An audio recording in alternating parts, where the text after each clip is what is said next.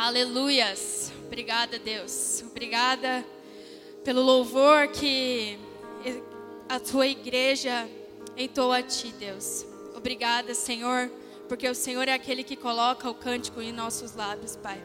Obrigada, Senhor, pela presença que está nesse lugar, Pai. Obrigada, Senhor, por todos que vieram aqui, que juntos, como igreja, nós possamos desfrutar desse privilégio, Senhor, que é ter a Sua presença conosco, Deus. Muito obrigada, Senhor.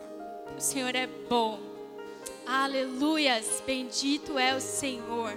Nós te amamos, Deus. Aleluias. Amém. Amém. Aplauda o Senhor. Glória a Deus. Eita, quanta gente.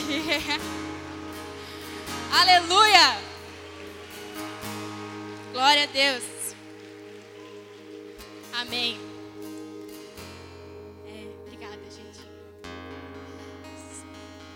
Sabe, gente, eu estava bem nervosa. Vocês podem se sentar, não se preocupe. Estava bem nervosa, mas quando eu começou o louvor, eu fiquei muito feliz. Muito, muito, muito, porque eu lembrei o quão bom é vir para a igreja de quinta-feira. Quem faz faculdade sabe do que eu estou falando. Que privilégio, muito. Ai Deus, obrigada por vir para a igreja de quinta-feira. E vocês sabem, espero que sim, que esse mês de julho, que é o mês que nós estamos jovens de férias, é, nós estamos fazendo na igreja o mês dos jovens, onde nós jovens estamos servindo a igreja desde o do estacionamento, aqui no templo, até no serviço da palavra, como eu estou fazendo hoje. E eu queria agradecer assim a Deus pela essa oportunidade, né, de servir a minha igreja. E eu falo isso acho que em nome de todos os jovens que puderam estar aqui nesses dias, puderam servir, mesmo que e eu espero que os irmãos tenham se sentido muito amados por nós, pelo nosso serviço, desde o do estacionamento, mesmo se alguém manobrou o seu carro errado, irmão paz. Espero que você tenha se sentido amado. Mesmo se alguém na recepção perguntou se era a sua primeira vez e faz três anos que você veio na igreja. Não se preocupe. Seja grato. É, Para nós foi um privilégio muito grande poder servir a igreja, né? E eu estou muito, muito feliz. Bom, para começar, eu queria dizer que eu, eu, falo como se os profetas falaram antigamente, né? E veio a mim a palavra do Senhor e disse. E eu queria falar isso porque, primeiro, a palavra do Senhor veio a mim. E faz um tempo que essa palavra ela está aqui, assim, sendo gerada nas minhas entranhas. E faz alguns meses que eu ouvi uma música, nem indico para vocês, mas assim, ela falava ela é inglesa, eu vou falar alguns trechos dela que me deram ideia para essa mensagem. Gente, vocês podem. Obrigada. Não se preocupa, tá bom? Muito obrigada.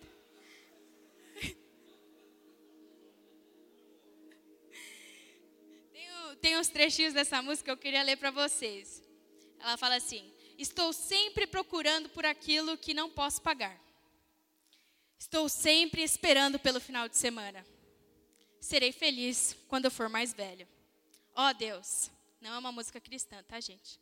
Ó oh, Deus, eu quero ser satisfeito com o que eu tenho. Uau! Eu ouvi isso da boca de um cantor que não conhece a Deus. E na hora que eu ouvi, isso me constrangeu, porque eu me identifiquei.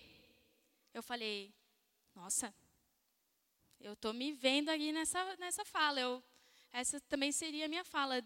Eu sempre fico falando, nossa, quando eu for mais velha, quando, quando tiver isso, quando terminar a faculdade, quando não sei o quê, quando não sei o quê. Quando, Senhor, eu estarei satisfeito? E esse homem, ele disse assim, ó oh Deus, ele até cita o nome de Deus. Eu quero ser satisfeito com o que eu tenho.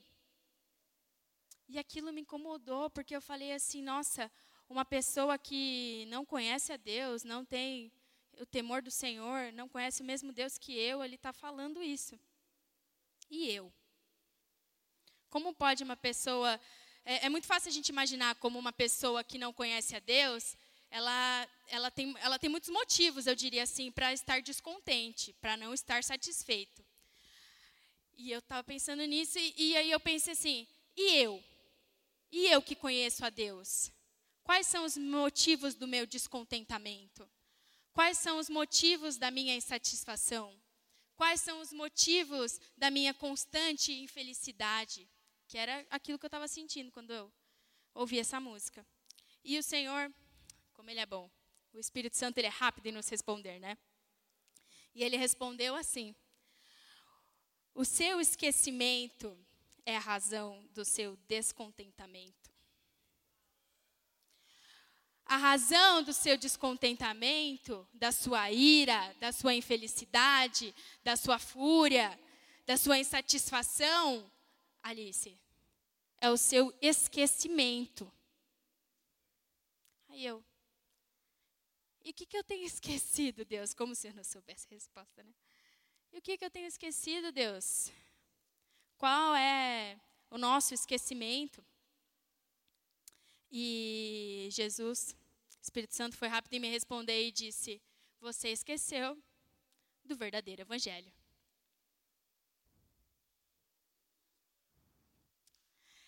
C.S. Lewis, se vocês estavam aqui no domingo, vocês ouviram uma palhinha dele, é um cara muito, muito bom. Ele escreveu simplesmente crônica, as Crônicas de Nárnia. E ele escreveu também muitas coisas sobre Jesus. E ele escreveu a seguinte frase: Morrer por pessoas de valor não teria sido divino, mas meramente heróico. Quando ele escreve isso, ele fala a respeito do evangelho, daquilo qual eu tinha me esquecido. Morrer por pessoas de valor não teria sido divino, mas meramente heróico. Ele afirma com essa frase que Jesus não foi um herói. Isso me chocou. Jesus não foi um herói. Sabe por quê? Porque Jesus morreu por pessoas que não tinham valor. Jesus morreu por pessoas como eu e você que não tinham valor. E eu sei que você que está mais um tempinho na igreja já cantou aquela música para seu irmão. Você tem o valor, o Espírito Santo se move em você. Não estou falando que a música está errada, não, porque eu já cantei várias vezes, né, mãe? Você sabe.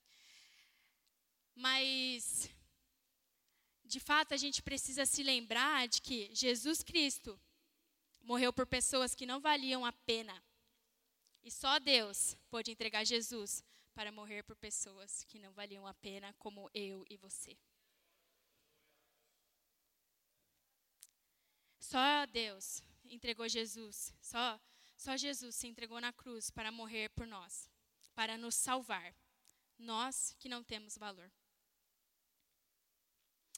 E a pergunta, então, que fica é: se nós não temos valor, por que, que ele nos salva? Por que, que ele nos salva, então? E a resposta a essa pergunta é a mesma resposta a por que Deus salva Nínive. Olha o spoiler do texto. Porque Deus salva Nínive. E também porque Deus salva Jonas. Você provavelmente já ouviu sobre a história de Jonas, e eu não, não queria repetir ela aqui. A gente vai falar um pouquinho sobre Jonas hoje. Mas se vocês quiserem, eu os convido a ler Jonas quando vocês estiverem em casa. É rapidinho, são só quatro capítulos. Então fica aí um incentivo para vocês lerem a história de Jonas. É... Por que Deus salva Nínive? Por que Deus salva Jonas? E essa história de Jonas, de Nínive, que está escrita no livro de Jonas, ela tem uma lógica. A lógica dessa história é que Deus dá uma palavra, e a partir da palavra que Deus dá, Jonas e nós, assim como nós, temos duas opções. Ou nós podemos obedecer ou desobedecer. Jonas, a princípio, escolheu desobedecer. E a lógica da desobediência implica no juízo. O resultado da desobediência implica no juízo. E só tem uma coisa que pode quebrar esse caminho entre a desobediência e o juízo, que é o arrependimento. E isso nós vemos na história de Jonas, porque Jonas se arrepende. Beleza. Essa é a lógica é, da desobediência. E, por outro lado, a gente tem a lógica da obediência. Se, diante da palavra de Deus, a gente tem a opção de obedecer, nós também temos a opção de desobedecer. Quer dizer, de obedecer e desobedecer. A desobediência implica em juízo. E a única coisa que pode quebrar isso é o arrependimento. E a, e a obediência? No que implica a obediência? O que a gente espera que aconteça quando uma pessoa obedece? Claro, que a, é, a glória de Deus seja manifesta e que essa pessoa seja alegre, que essa pessoa seja contente. Vamos ver se ficou claro para vocês. É importante que fique claro. Desobediência, obediência.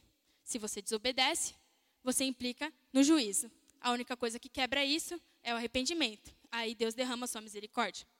Quando você obedece, você se, se espera que você fique contente, que você viva uma vida plena. Mas também tem uma coisa que pode quebrar esse caminho entre você obedecer a Deus e você estar contente, satisfeito, que é a ingratidão. A ingratidão é a única coisa que faz com que pessoas que obedecem a Deus não sejam contentes no Senhor. Pessoas que, mesmo obedecendo a Deus, mesmo vivendo uma vida de servidão ao Senhor, vivam uma vida de insatisfação, de descontentamento, de infelicidade. E essa ingratidão ela se alimenta exatamente da nossa incapacidade de lembrar do que Deus fez. A nossa ingratidão se alimenta do nosso esquecimento. Lembra que eu falei do que a gente tem esquecido? A gente tem esquecido do Evangelho. E por ter esquecido do Evangelho, nós nos tornamos pessoas ingratas. E por ter esquecido do Evangelho, sendo ingratos, nós, mesmo obedecendo a Deus, não vivemos uma vida contente, plena e satisfeita. Bom, é importante que a gente saiba disso. É importante que a gente se lembre do Evangelho. Porque quando a gente esquece de que nós não somos pessoas de valor, que longe de Deus nós não somos nada, quando a gente esquece que sem Deus nada tem brilho, quando a gente esquece que sem Deus a nossa vida não faz sentido, quando a gente esquece que sem Deus a gente não é nada, sabe o que acontece?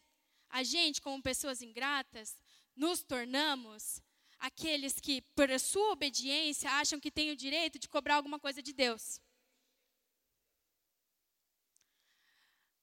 Quando a gente esquece quem nós somos e que o que Jesus fez por nós na cruz, a gente se acha no direito de ingrato, insatisfeito, descontente, achar porque nós estamos obedecendo a Deus, nós podemos cobrar algo, Ele de alguma coisa. E coisa simples, eu não estou falando de você cobrar Deus de coisas grandes, de Deus cobrar Deus simplesmente que Ele responda às suas orações. Porque eu vou te falar uma coisa que Deus falou para mim primeiro, então estou de boa para falar. Que Deus não te deve nada.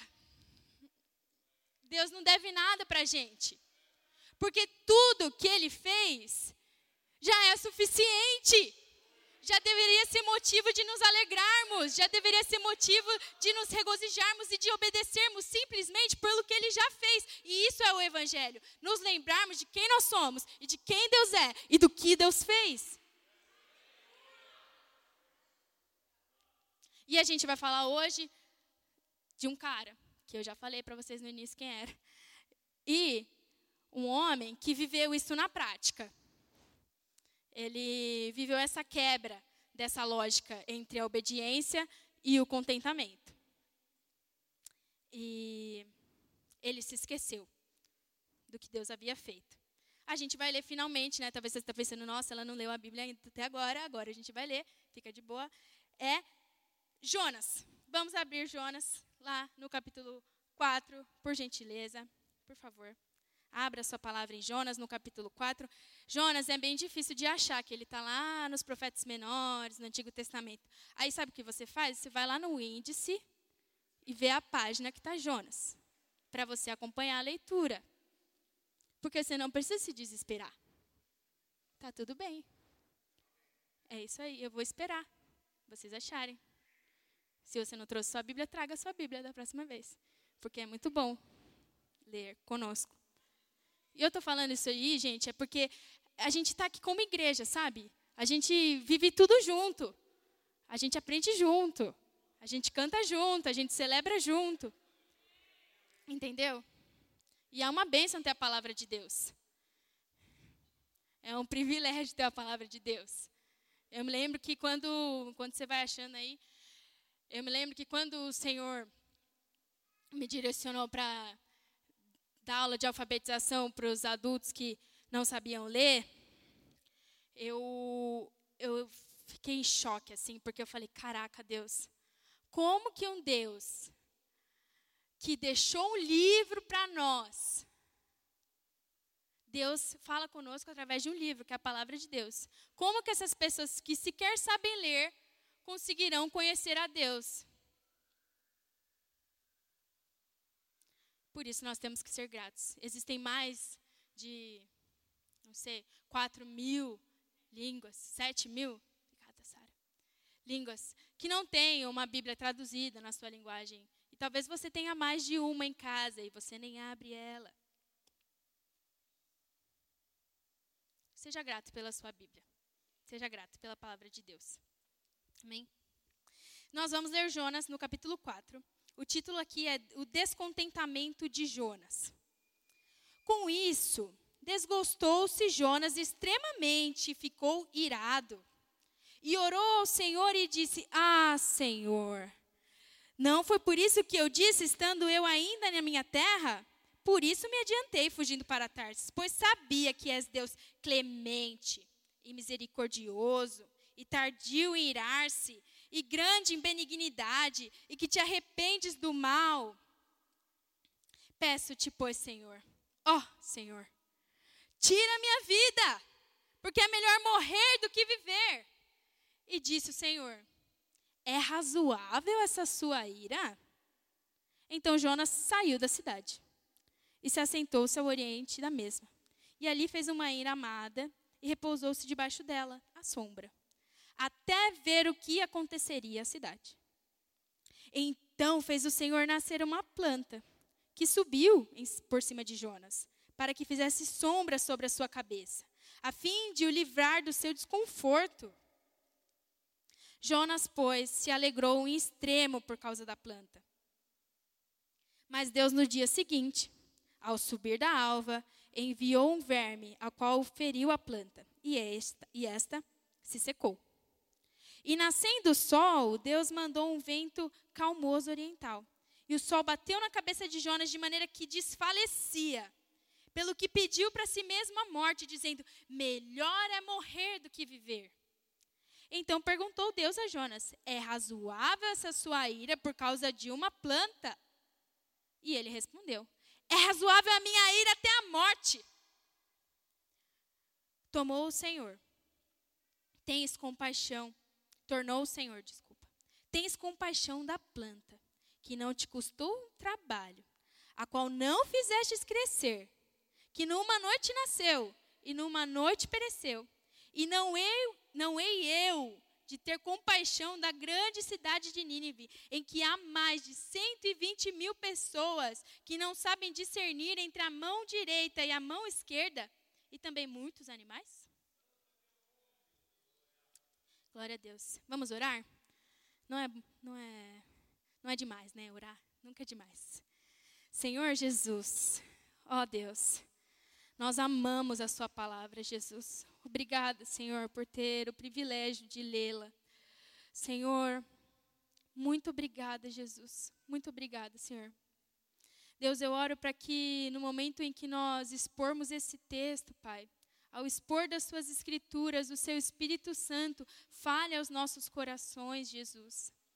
Eu oro, Senhor, para que a tua palavra ela encontre morada, Senhor, nas nossas vidas, Deus. Ela penetre, Senhor, até juntas e medulas, Senhor, e ela traga transformação para as nossas vidas, Deus.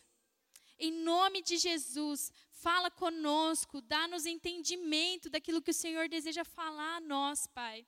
E que nada, que eu não fale nada além e que eu não fique aquém, Senhor, daquilo que o Senhor deseja ministrar ao coração da sua igreja, Deus. Amém. Bom, a gente vai dividir essa, essa leitura em três partes.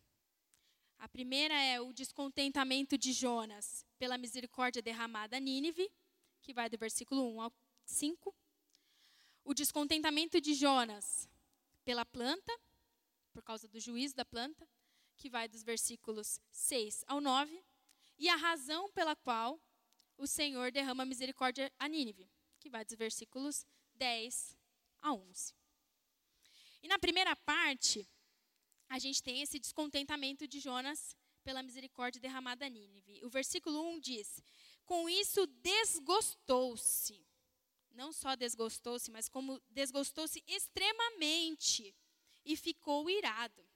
Essa é a reação de Jonas diante daquilo que Deus fez. Então Jonas tinha acabado de pregar para aquele povo o juízo. Aquele pessoal lá de Nínive já estava se arrependendo eles proclamaram jejum, eles estavam rasgando as suas vestes, se voltando ao Senhor. Jonas tinha, há pouco tempo atrás, saído da barriga do peixe, ele ia morrer, Deus salvou ele. E qual é a reação de Jonas depois de obedecer a, a trancos e barrancos à vontade de Deus? Jonas fica desgostoso, irado. Essa é a reação de Jonas. Jonas não conseguiu se alegrar com aquilo que Deus tinha feito com aquele povo. Jonas ele não conseguiu ter essa alegria, esse contentamento que decorre da obediência a Deus. E a, não, ele não só se sentiu assim, como ele orou ao Senhor. E uma oração, eu diria que bem mal educada. Que você olha assim e fala: Nossa, Jonas, você teve coragem de falar assim com Deus. Ah, Senhor, ó oh, Senhor. Mas é engraçado esse ponto, e eu queria abrir um parênteses aqui, dizendo que, ainda que essa oração seja mal educada, essa oração nos incentiva também a orar. Porque é melhor fazer uma oração mal educada para Deus do que não orar. A gente não deveria ter medo de fazer orações mal educadas para Deus, que é o nosso Pai. A gente deveria ter medo de não orar, né?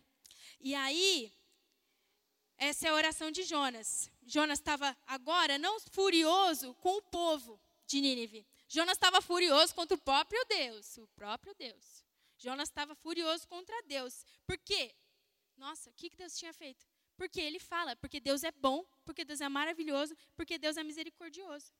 Jonas aqui, ele não aceita, ele é aquele que não aceita que Jesus coma e beba com os publicanos e pecadores. Jonas aqui é aquele fariseu que não aceita que a misericórdia de Deus seja derramada por aqueles que são considerados inimigos de Deus. Jonas se revolta pela bondade que Deus derrama para o povo. E aí você pensa, não tem como eu me identificar com Jonas nessa parte. Porque eu acho beleza que Deus tem que derramar misericórdia sobre todo mundo. Eu não acho que tem pessoas que não são dignas de receber a misericórdia do Senhor. Mas sabe quando a gente pode se identificar nessa parte com Jonas? Quando nós desistimos de pregar para algumas pessoas. Quando nós desistimos de insistir na pregação do evangelho para aquele familiar nosso, que a gente fala assim: "Nossa, esse daí já foi.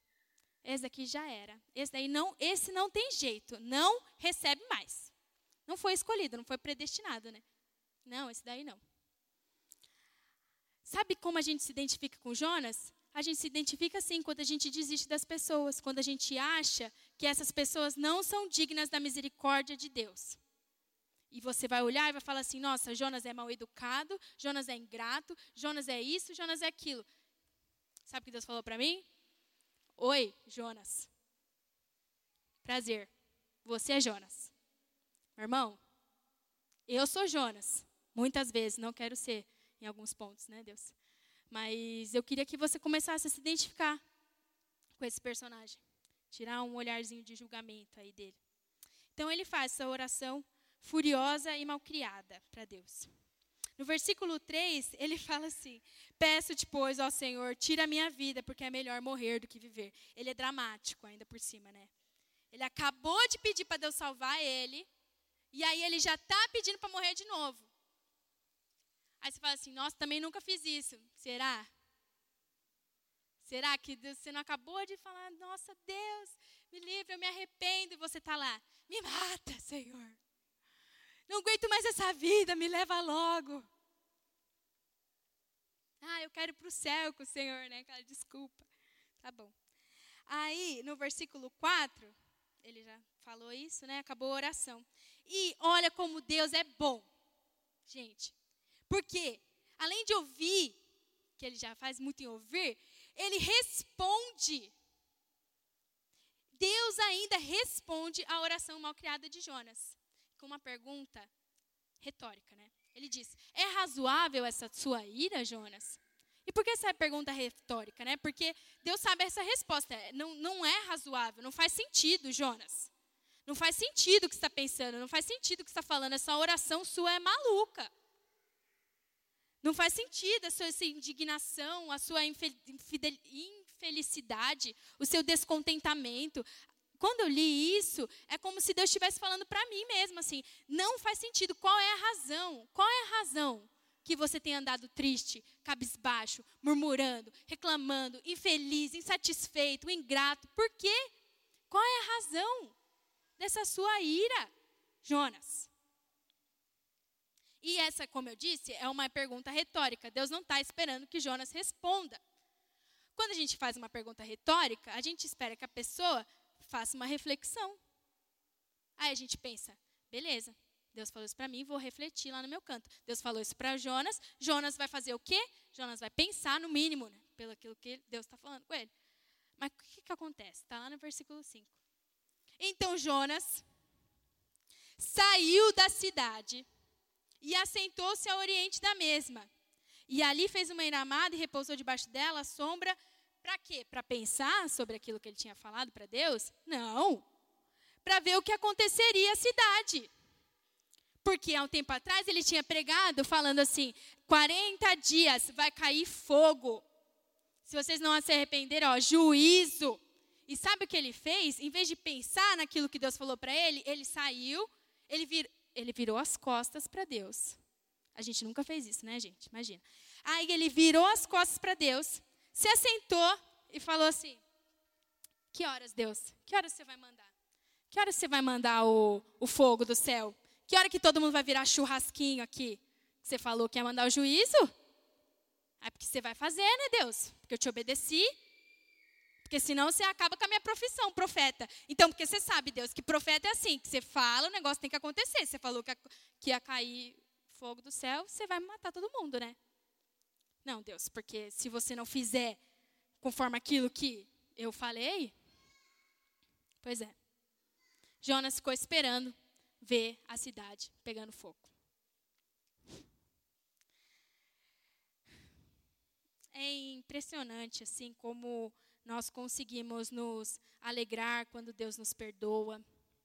É impressionante como a gente consegue chorar aos pés do Senhor quando a gente ver a misericórdia de Deus sendo derramada sobre as nossas vidas, mas a gente não consegue ficar feliz quando Deus perdoa, às vezes, aquelas pessoas que a gente considera indigna. A gente não consegue celebrar quando Deus faz alguma coisa, assim, derrama misericórdia sobre aquelas pessoas que a gente olha e fala assim: não, essa pessoa não vale a pena.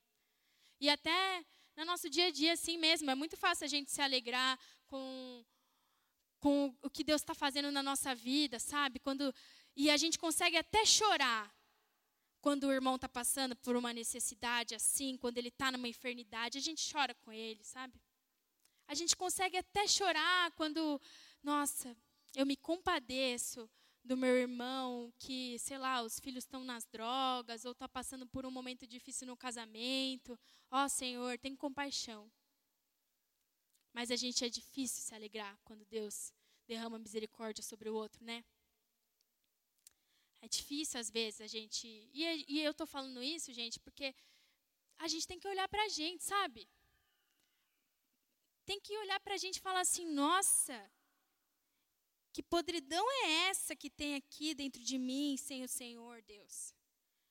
Eu não sei se vocês já experimentaram ficar um pouco longe assim da presença de Deus. Eu não sei se vocês já experimentaram viver um tempo longe do Senhor, sabe? Eu nunca eu nunca estive longe de Deus, porque eu, graças a Deus, o Senhor me encontrou muito nova. Então não tive esse tempo assim, nossa, viveu no mundo e tal. Então eu não penso muitas vezes, nossa, de onde Deus me tirou? Mas eu sempre penso, onde eu estaria se Deus não tivesse me encontrado? Onde eu estaria se Deus tivesse me encontrado? Eu já experimentei, irmãos, algumas vezes me distanciar do Senhor, desobedecer a Deus.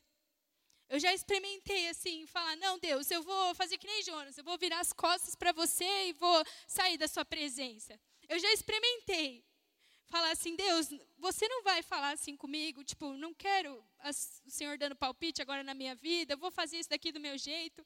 E, gente, Acho que não tem pior coisa quando você se depara com você longe de Deus e fala: Nossa, é até aqui que eu posso chegar, longe do Senhor. Olha que sujo, olha que impuro, olha que pecaminoso, olha que, que horror que tem aqui, quando o Senhor não está.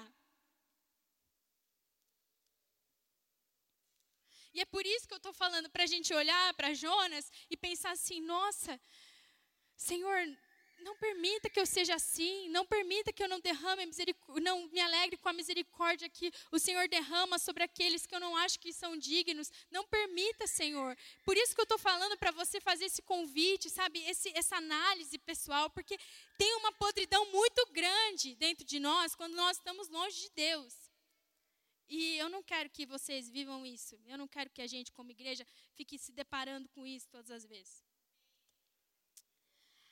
E depois que Deus fala isso para Jonas, que Jonas fica esperando lá que Deus derrame, assim, o, que vire todo mundo churrasco lá, Deus ainda assim, porque ele é bom, ele quer ensinar uma lição para Jonas. E aí a gente vai ver, nessa outra parte da história, que Jonas ele não fica feliz quando Deus não derrama o juízo, e ele não fica feliz quando Deus derrama o juízo também. Porque se Deus não derrama, ele fica triste. Se Deus derrama, ele fica triste também. Porque é o que acontece? Que ele derrama o juízo agora sobre a planta, e a gente vai ver no versículo 6. Então fez o Senhor nascer uma planta que subiu em cima de Jonas para que fizesse sombra à sua cabeça, a fim de livrar do seu desconforto.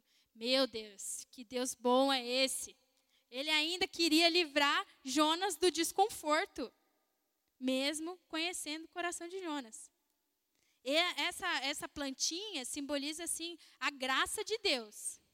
A graça de Deus. Jonas, pois, se alegrou em extremo por causa da planta. Olha só, Jonas está feliz de novo. Jonas se alegrou pela, pela plantinha que Deus colocou ali. E essa é, esse é a graça de Deus, aquilo que a gente não faz, que a gente não faz com as nossas mãos. Deus dá uma coisa para nós, um presente, e a gente fica feliz. Mas Jonas aqui é exatamente aquela pessoa que só consegue se alegrar pelo milagre que Deus fez, mas não consegue olhar para Deus. Eu consigo olhar para o milagre que Deus fez, para as coisas que Deus me dá, para a graça que Deus derrama, mas eu não consigo olhar para Deus e agradecer. Jonas ficou feliz, mas você não vê uma palavra de gratidão pelaquilo que Deus fez. Ele só consegue olhar para o milagre e ele não consegue olhar para Deus. Jonas aqui lembra a, aquele homem rico, numa parábola que Jesus conta, que era aquele homem que ele já era muito rico e Deus derrama muita abundância sobre a sua plantação. Não sei se vocês vão lembrar. E ele fica muito, nossa, nossa, que plantação, nossa, meu Deus, o Senhor deu muito, muita, muita colheita para ele. E aí, sabe o que ele faz? Em vez de levantar a mão para Deus e agradecer por aquilo que Deus fez, que multiplicou a sua colheita, ele fala assim: Nossa, deixa eu preparar um celeiro para caber tudo aqui, que não vai dar conta. Eu preciso me esforçar aqui para poder fazer caber. Jonas é como esse homem rico que só consegue olhar, para o milagre, não consegue olhar para Deus e sequer render graças ao Senhor por aquilo que ele fez. Jonas está sendo ingrato. No versículo 7 fala assim: Mas Deus, no dia seguinte, ao subir da alva, enviou um verme, ao qual feriu a planta e essa secou. O mesmo, Deus que, o mesmo Deus que deu a planta foi o Deus que deu juízo sobre a planta. Esse foi o juízo de Deus sobre a plantinha. No versículo 8, Deus mandou um vento calmoso oriental, o sol bateu na cabeça de Jonas, de maneira que ele desfalecia pelo que pediu para si a morte, dizendo: Melhor me é morrer do que viver, Senhor. Olha, o dramático voltou. Ele não estava feliz? Ele estava triste. Depois ele ficou feliz. Depois ele ficou triste de novo. E ele, além de triste, ele é dramático, né? Deus, é melhor morrer, me tira a vida. Olha só como que Jonas é. E aí, com essa atitude de Jonas, a gente vê qual é a diferença de uma pessoa que é contente de uma pessoa que é descontente. Qual a diferença de uma pessoa que é contente e uma pessoa que é descontente? A pessoa descontente, ela tem os momentos de alegria, que nem Jonas, quando a plantinha nasceu. Ai, que alegria, beleza. Tem um momento aqui de felicidade, nossa, upa. Tem um momento assim, nossa, obrigada, Deus, mais uma coisinha feliz. Só que o caminho dela é um caminho de ingratidão, de infelicidade, de descontentamento. Sabe aquela pessoa que ela tem momentos de alegria, mas mesmo tendo momentos de alegria, ela permanece descontente, infeliz, irada. Ela tem momentos, mas qualquer coisinha que acontece, ela volta, que nem Jonas voltou. Qualquer coisinha que acontece, voltou para ser dramático. E a pessoa contente, pelo contrário, ela é aquela pessoa que, mesmo tendo momentos de adversidade, mesmo tendo momentos de dificuldade, de angústia, de ira, momentos de pavor, momentos que as coisas parecem que não vão dar certo, mesmo tendo esses momentos, ela permanece contente em todo o tempo. Ela tem de bom ânimo nesse tempo. Qual pessoa a gente quer ser? Jonas, assim, com altos e baixos que permanece descontente? Ou uma pessoa que, mesmo tendo momentos de aflição, adversidade, tristeza, pavor, permanece contente? Porque foi isso que Deus prometeu para a gente. Ele não prometeu que ia ser tudo belezinha. Ele falou que a gente ia ter momentos de aflição, mas que a gente teria que ter bom ânimo em todas as coisas. Esse é o convite de Deus para nós contentamento, alegria. No versículo 9, fala assim: Então perguntou Deus a Jonas, novamente, né? É razoável essa sua ira por causa da planta? Essa pergunta que Deus faz para nós mais uma vez: é razoável essa razão da sua ira? É, é razoável essa sua ira? É razoável essa sua insatisfação, esse seu descontentamento? E dessa vez, não é uma pergunta retórica. Mesmo que fosse, Jonas não deixou Deus no vácuo. Jonas respondeu, Jesus, Deus. E ele respondeu assim: É razoável a minha ira até a morte. É sim, é razoável sim.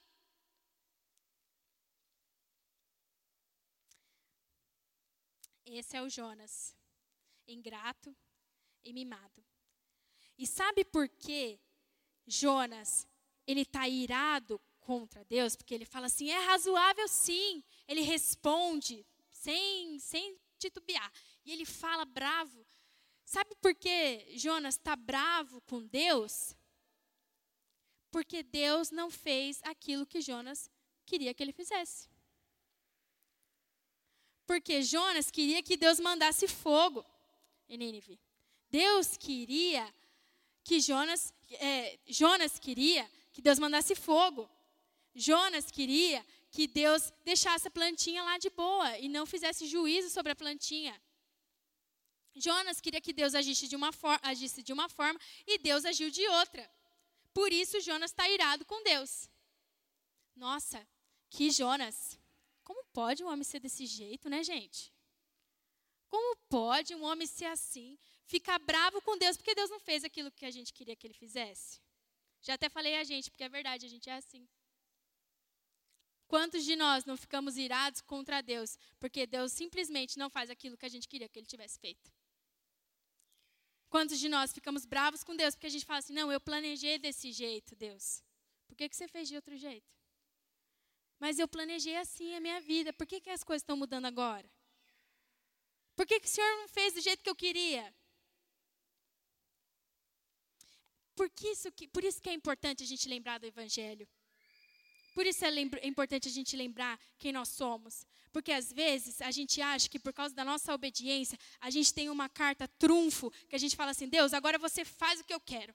Porque eu estou te obedecendo. Porque eu jejuei, porque eu orei, porque eu fui fiel, fui na igreja, não faltei. A gente acha porque só porque a gente obedeceu. E Jonas, ele sim, ele obedeceu, gente. Depois de tudo que ele viveu, ele obedeceu. Deus pediu para ele pregar, ele pregou, ele obedeceu. Mas isso não dá direito a Jonas de cobrar alguma coisa de Deus e pedir que Deus faça as coisas do jeito que ele queria que fizesse. Da mesma forma, nós não temos o direito de cobrar ao Senhor que Ele faça as coisas do jeito que a gente quer que as coisas sejam feitas, só porque nós estamos obedecendo a Deus. Não é assim que as coisas funcionam. Qual é a razão da sua ira? Por que, que você está insatisfeito? Por que, que você está bravo com Deus? Que nem Jonas. Por que, que você está bravo com Deus pelas coisas estarem acontecendo na sua vida como elas estão acontecendo e não como você imaginava que elas iam acontecer? Qual é a razão da sua ira? E quando a gente fala de razão, a gente vai para a última parte já, que é a razão da misericórdia de Deus para com os ninivitas. Versículo 10 diz assim: Tornou o Senhor Tens compaixão. Olha lá, Deus responde de novo, né? Meu Deus. Se fosse eu e você, talvez a gente já tinha até desistido de Jonas. E ele fala assim: Tens compaixão da planta, que não te custou trabalho, a qual não fizestes crescer, que numa noite nasceu e numa noite pereceu. Essa, a planta, aquilo que não nos custou trabalho, exatamente as coisas que Deus nos dá, que é graça de Deus. E nós somos exatamente esses que celebramos o milagre, mas não olhamos para o Deus da salvação. Que a gente tem compaixão da planta, a gente se alegra com as coisas que Deus nos dá, mas a gente não consegue se alegrar pelo Deus que dá as coisas para a gente. Então é fácil ter compaixão das coisas que Deus nos dá, né? Como Jonas teve. Tens compaixão da planta que não te custou trabalho. E no versículo 11 ele fala assim: E não é eu de ter compaixão da grande cidade de Nínive, em que há mais de 120 mil pessoas que não sabem discernir entre a mão direita e a mão esquerda também muitos animais? Jonas, você teve compaixão da plantinha que eu te dei, que não te custou nada, mas você não consegue, e eu não posso ter compaixão de todas essas pessoas desses animais dessa cidade? Aqui a gente percebe que Jonas é capaz de amar apenas aquilo que não é igual a ele. É como se existisse uma hierarquia dos amores. Amar a Deus, amar as pessoas, ou seja, a mim mesmo e ao próximo, e amar as outras coisas. Vocês conseguem ver? Amar a Deus, amar as pessoas, os meus irmãos, e amar as coisas que Deus nos dá. Jonas consegue amar aquilo que é inferior a ele. Jonas consegue amar aquilo que Deus dá. Mas Jonas não consegue amar os seus irmãos, que são iguais a ele, E aí, você quer dizer para mim, Jonas, Jonas, você quer me fazer acreditar que você não consegue amar o seu irmão, mas, e você quer me fazer acreditar que você ama Deus? Você não tem compaixão de Nínive, mas você quer acreditar que você me ama, Jonas? Como pode alguém que só consegue amar aquilo que Deus dá, não consegue amar o próximo, dizer que ama a Deus? Como pode? Não pode. Simples assim. Porque nós só, ama, nós só podemos dizer que amaremos a Deus se amarmos também os nossos, os nossos irmãos. E não há como amar os nossos irmãos se não amarmos a Deus. Acima de todas as coisas. Não há como amar a Deus se não amamos aquilo, se amamos mais aquilo que Ele nos dá. Não há como amar a Deus se não amamos aos nossos irmãos. Não há como amar a Deus se amamos mais as coisas que Deus nos dá. Não há como eu dizer que amo ao Senhor se eu amo mais as coisas que Ele me deu. A palavra de Deus fala assim: Jesus, ao contar uma, palavra, uma parábola, ele diz: é, qualquer um que vem a mim e ama o seu pai, a sua mãe, sua mulher, seus filhos, seus irmãos e irmãs e até a sua própria vida, mais do que a mim, não pode ser o meu discípulo. Não há como amarmos a Deus se temos amado mais as coisas que Ele nos deu. Não há.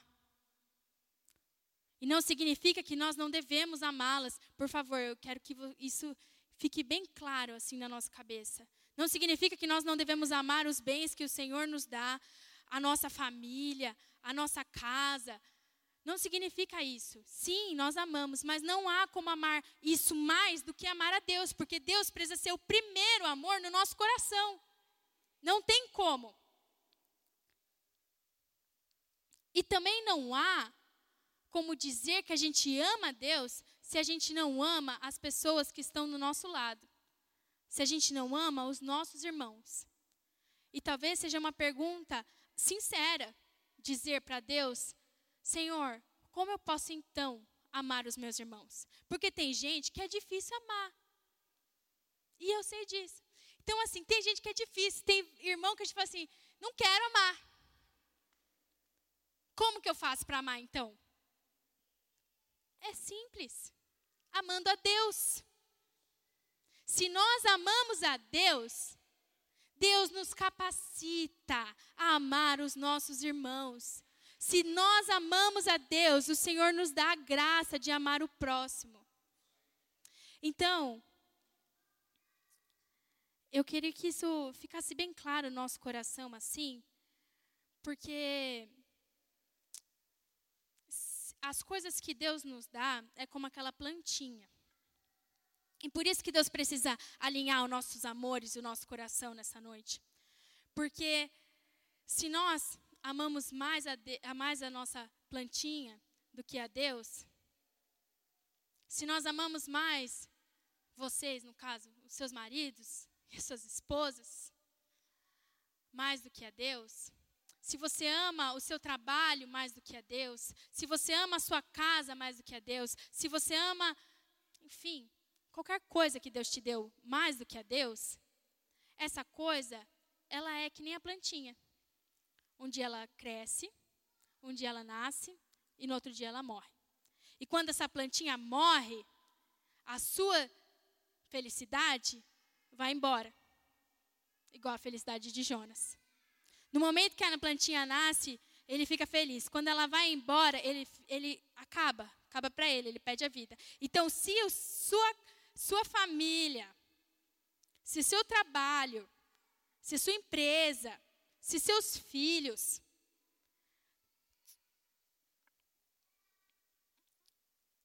eles estão ocupando um lugar maior do que o lugar de Deus no seu coração, como um ídolo, no dia que eles não existirem mais, ou no dia que Deus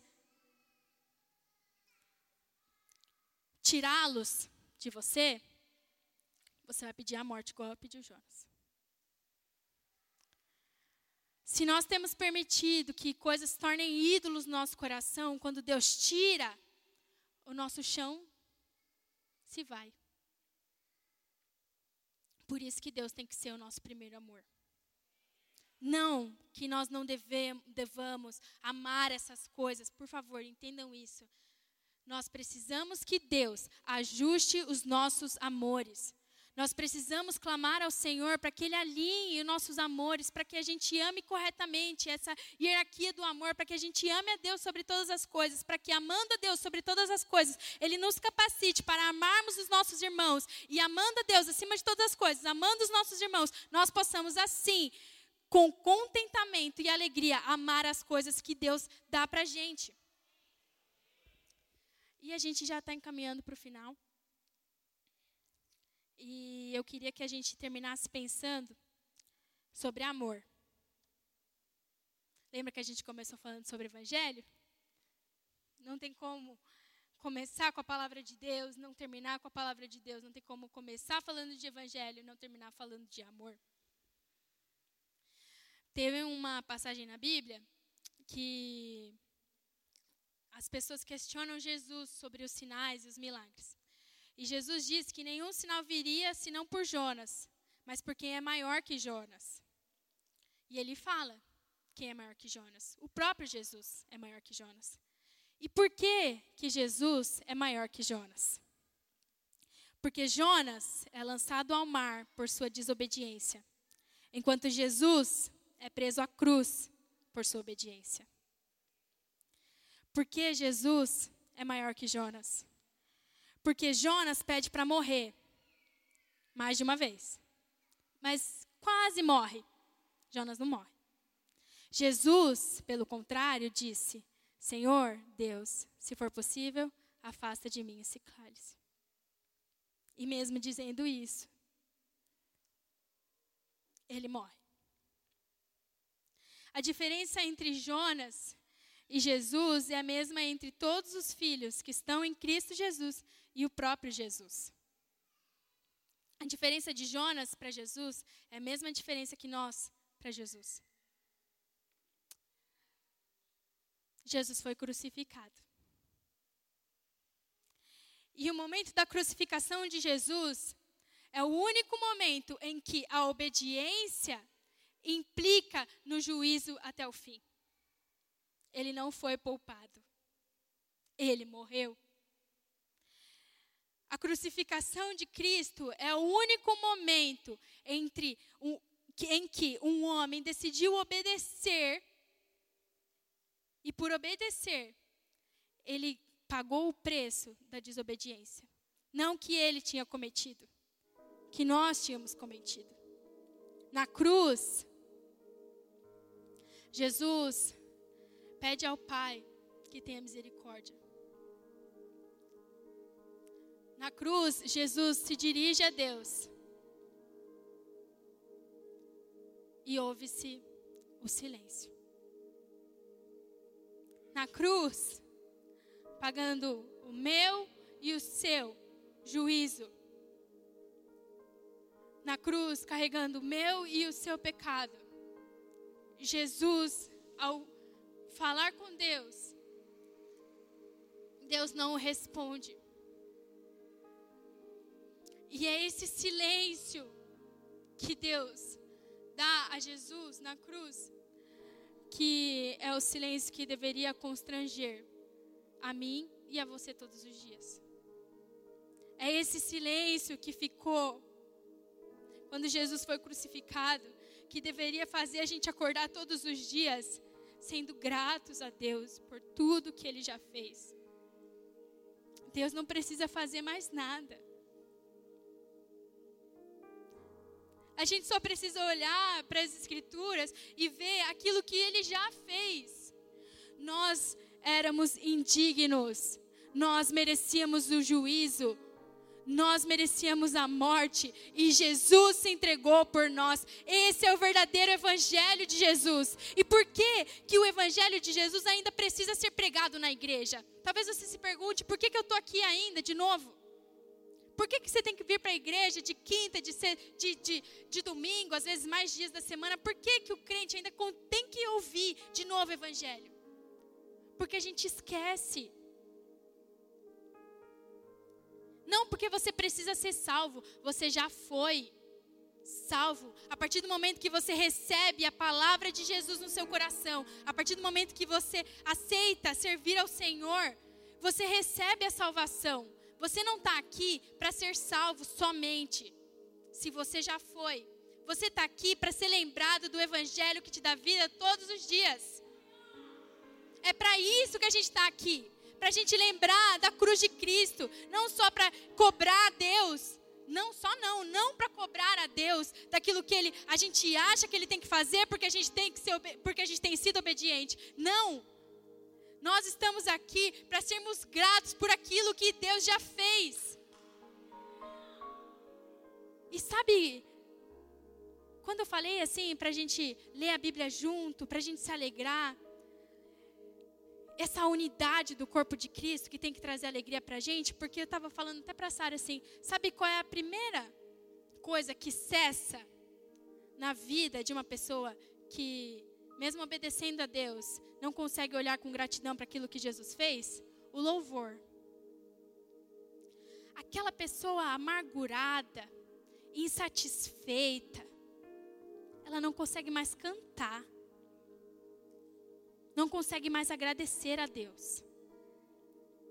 E o Jonas Madureira, ele fala assim: a melhor coisa que, uma das melhores coisas que Lutero poderia ter feito na reforma protestante foi ter posto a igreja para cantar. Ah, mas não sei quem vai cantar. Ah, mas não, vamos cantar todo mundo junto.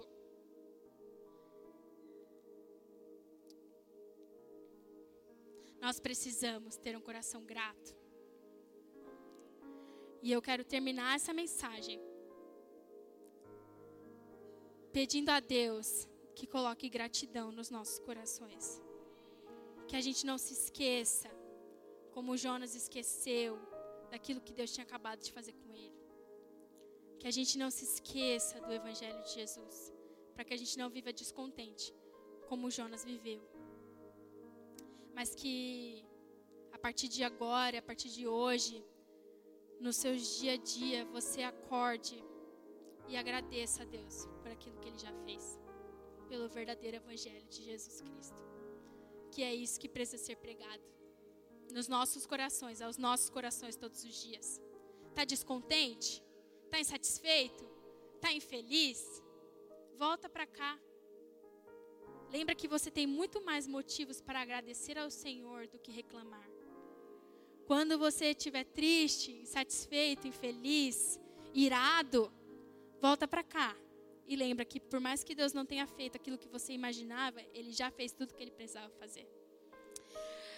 E eu queria convidar a igreja a se colocar de pé, para juntos orarmos.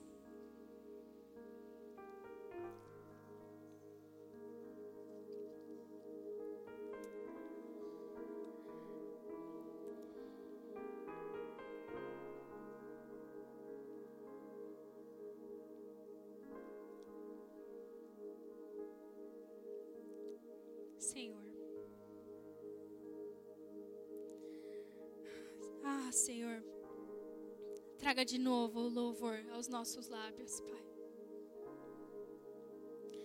Faz-nos celebrar e nos alegrarmos com os, a Sua salvação por nós. Faz-nos celebrarmos e nos alegrar, alegrarmos com aquilo que o Senhor já fez. Traga memória, Senhor, todos os dias. Aquilo que nos dá esperança, e a única coisa que nos dá esperança é o Seu Evangelho, o Seu sacrifício naquela cruz por nós. Senhor, não permita nos esquecer, não permita nos ser ingratos. Por favor, Jesus. Não faça que a gente esqueça tão rápido como Jonas se esqueceu. Não permita, Jesus, que a gente se ire contra o Senhor, quando o Senhor tem derramado misericórdia sobre aqueles que julgamos indignos de recebê-la, Senhor. Perdoa o nosso coração ingrato, Jesus. Perdoa porque temos nos esquecido, Senhor. E por isso nos tornamos descontentes e satisfeitos. Oro, Senhor, para que o Senhor derrame gratidão sobre a sua igreja, Pai. Eu oro, Senhor, para que o silêncio daquela cruz ecoe nos nossos corações todos os dias, Pai. Todos os dias, Senhor. Eu oro, Senhor, para que o sangue que foi vertido na cruz, que foi derramado, que não foi só uma gota, Pai, mas foi derramado ao nosso favor. Nós que não merecíamos, Senhor. Nós, Senhor, que não, não valíamos a pena, Pai. Que esse sacrifício ecoe nos nossos corações, Pai. Que a vida de Jesus transborde em nós. Que a gente viva uma vida que te agrade, Jesus. Contentes. Uma igreja que canta. Uma igreja que se alegra. E uma igreja que tem motivos para se alegrar. Infinitos. Porque o Senhor é bom. Obrigada, Jesus.